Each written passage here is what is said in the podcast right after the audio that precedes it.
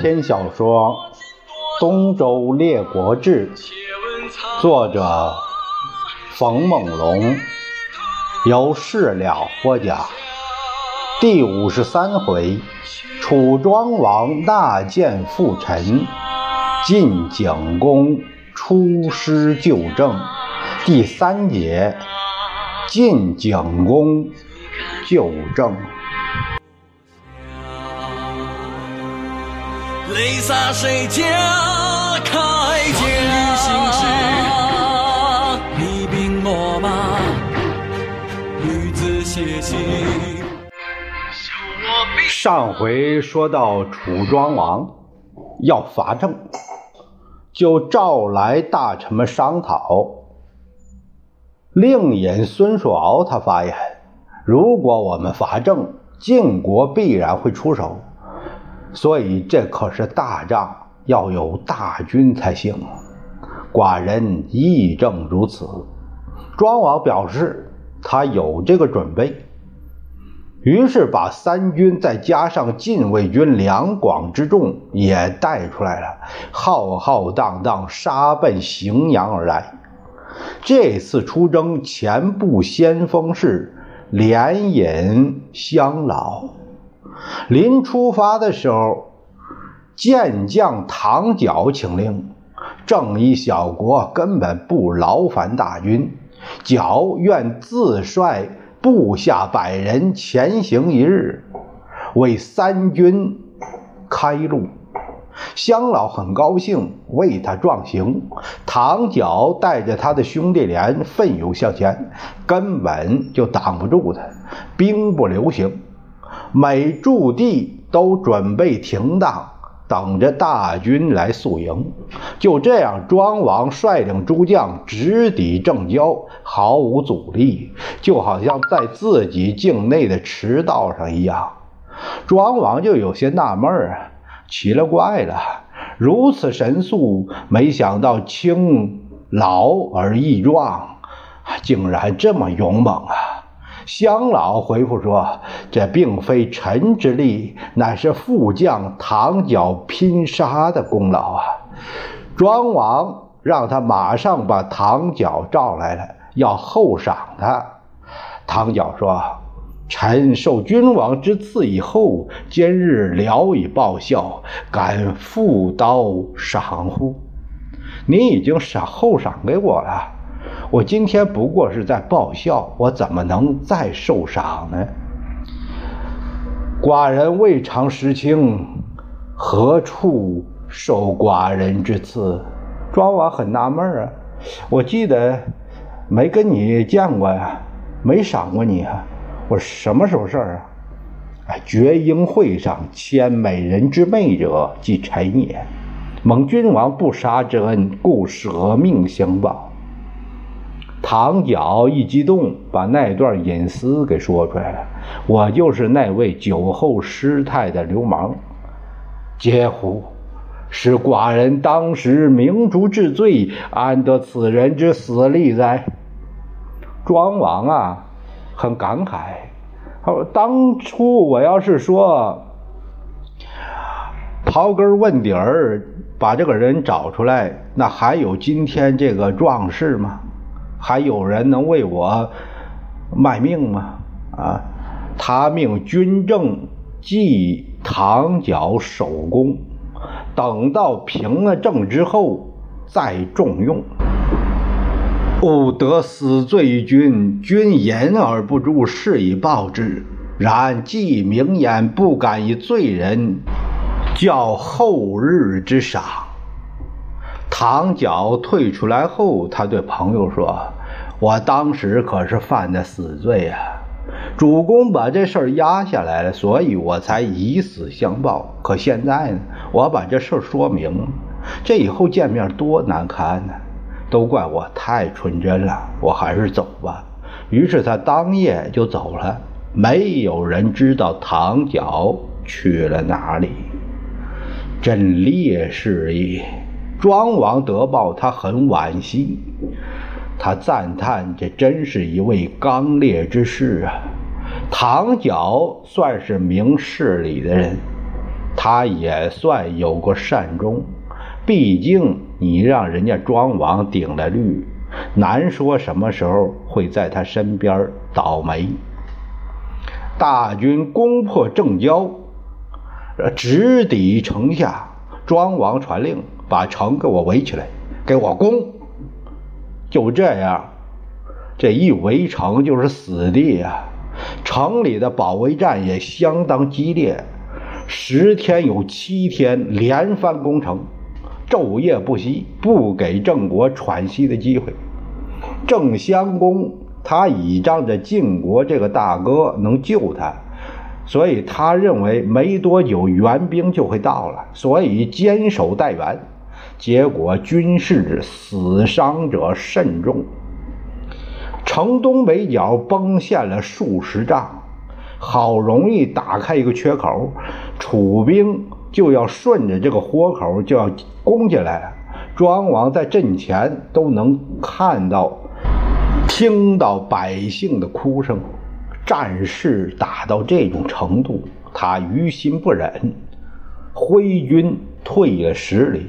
公子婴齐很不理解，城都攻下来了，正好可以进城啊，这个时候为什么要退兵呢？哈，正之无威，谓之无德。故退以示德，士气从为，以为进退可也。庄王认为，现在郑已经知道我的厉害了。还不知道我的德啊！现在呢，就要显示一下德。我们是威武之师，仁义之师，看看他们的反应，然后再做决断。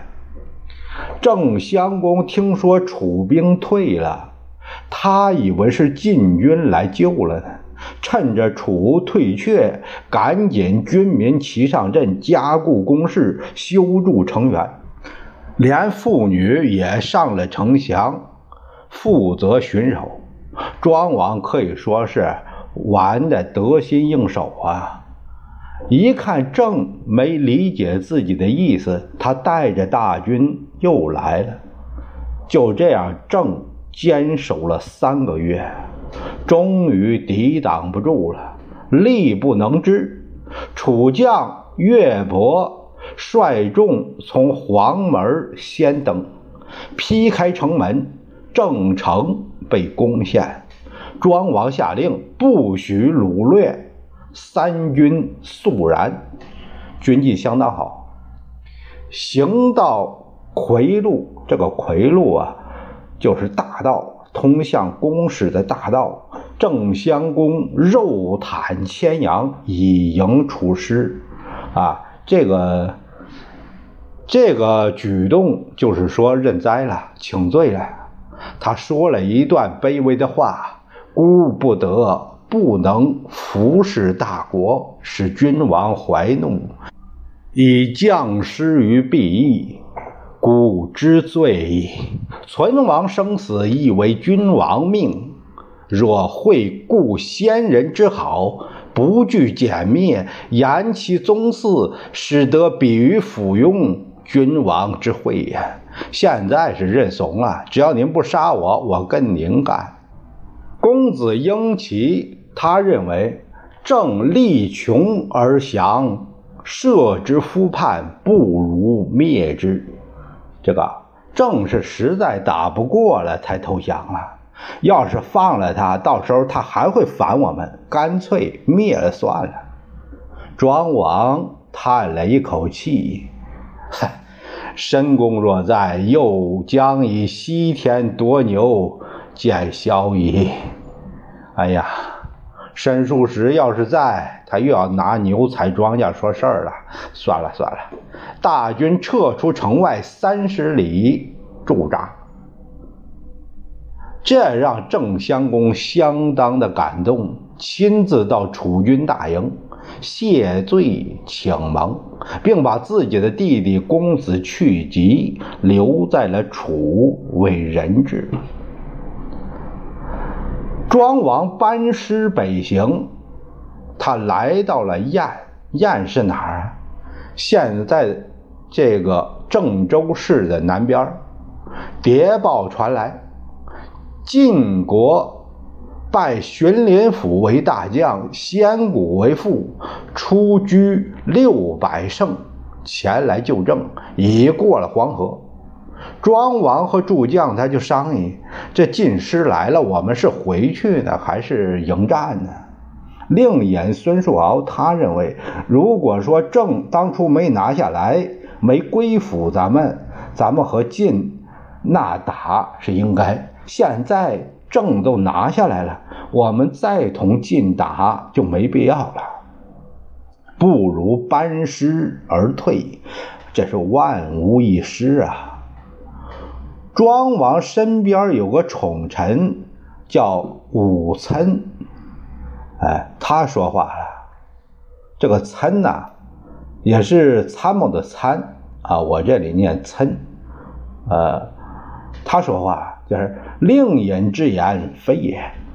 啊，他说的不对。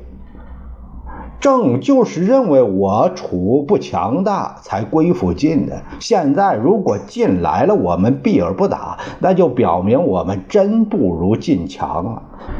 再说了，他现在得知郑已经从楚，那必然会兵临郑国呀。晋是来救郑的，现在我们也来是救郑啊，有什么矛盾吗？不亦可乎？孙叔敖他说：“我们去年入陈，今年伐郑，楚兵已经很疲惫了。如果说战不能胜，就是把你吃了。”能顶这个罪吗？这个武参说啊，要是战胜了，说明令尹你无谋；如果说败了，我参的肉让晋军都给吃了，还轮得到楚军吗？庄王又向诸将参考意见，并且给各位每人一支笔，让他们把战还是退这选项。写在手掌上，大家写好后展开一看，只有中军元帅余秋、连尹相老和裨将蔡鸠居、彭明这四个人，他的手掌中写了“退”字，其他的公子婴齐、公子策、公子古臣、啊屈荡、潘党、岳伯。养由基、许伯、熊富基、许燕这二十多人都写了战字。庄王说：“余秋老臣之见，与令也合言退者是矣。”庄王没有按多数票通过为准，还是以身份定了调，传令南辕反沛，来日饮马于河而归。武岑他不甘心呐，他到了夜里又专门来找庄王。君王为什么那么怕晋而轻易把郑扔下不顾呢？呃，寡人未尝弃郑也，我没有弃郑啊，我我啥时候把他扔了不顾呢？楚兵为了拿下郑打了三个月呀，我们得到了什么呢？就得到了个口头归降。现在晋来了，楚走了，这样一来，让晋成了郑的救星。我们这不是弃郑，这是什么呀？令尹不是说了吗？和晋打起来未必能胜，还不如回去好。哎，臣我已经分析过了，玄林府啊。他是新上来的中军元帅，威信不能服众。他的将佐先谷是先轸的孙子，先且居的儿子，不过是个官三代，况且刚愎不仁，根本就不是用命之将。哎，他才不会在战场上拼命呢。像这个栾兆这些人，都是官二代、官三代上去的，都认为自己了不起，根本主帅就叫不动他们。晋军人多又怎么样呢？打他还是易如反掌。再说了，您现在是主帅，您以王的身份退避晋的臣，这也让那天下人笑话呀。您说这样一来，你还能有证吗？武岑的话听上去有道理，但事情不能以一时为断肠。这是说能胜的话，要是败了呢？啊，主要问题是楚军疲惫，现在这话先搁着，那后果咱还真不知道，能不能胜，这还不清楚。庄王愕然，他感到很吃惊啊，这后果这么严重吗？他让武岑给激了一下，寡人虽不能上前线，但也不至于让晋的臣子吓成这样吧？好，那我就听你的，我们跟他打一仗。于是当夜传令，给令尹孙叔敖将盛元一起改为北向，转头了，调转车头，再向北走，大军。进至管城，管城是哪儿？现在的郑州一个管城区，就是那儿。大军进至管城，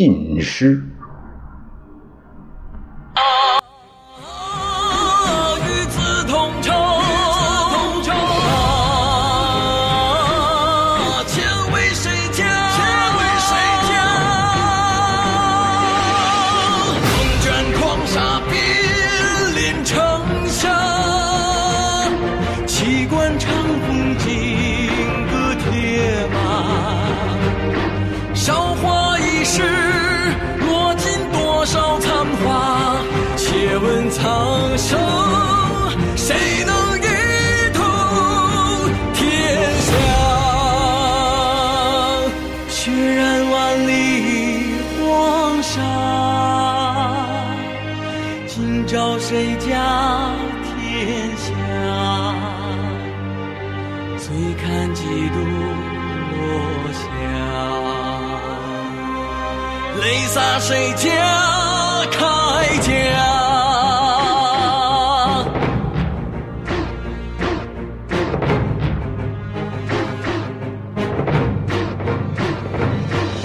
弑君谋国，图雄争霸，满心流离，望断天涯。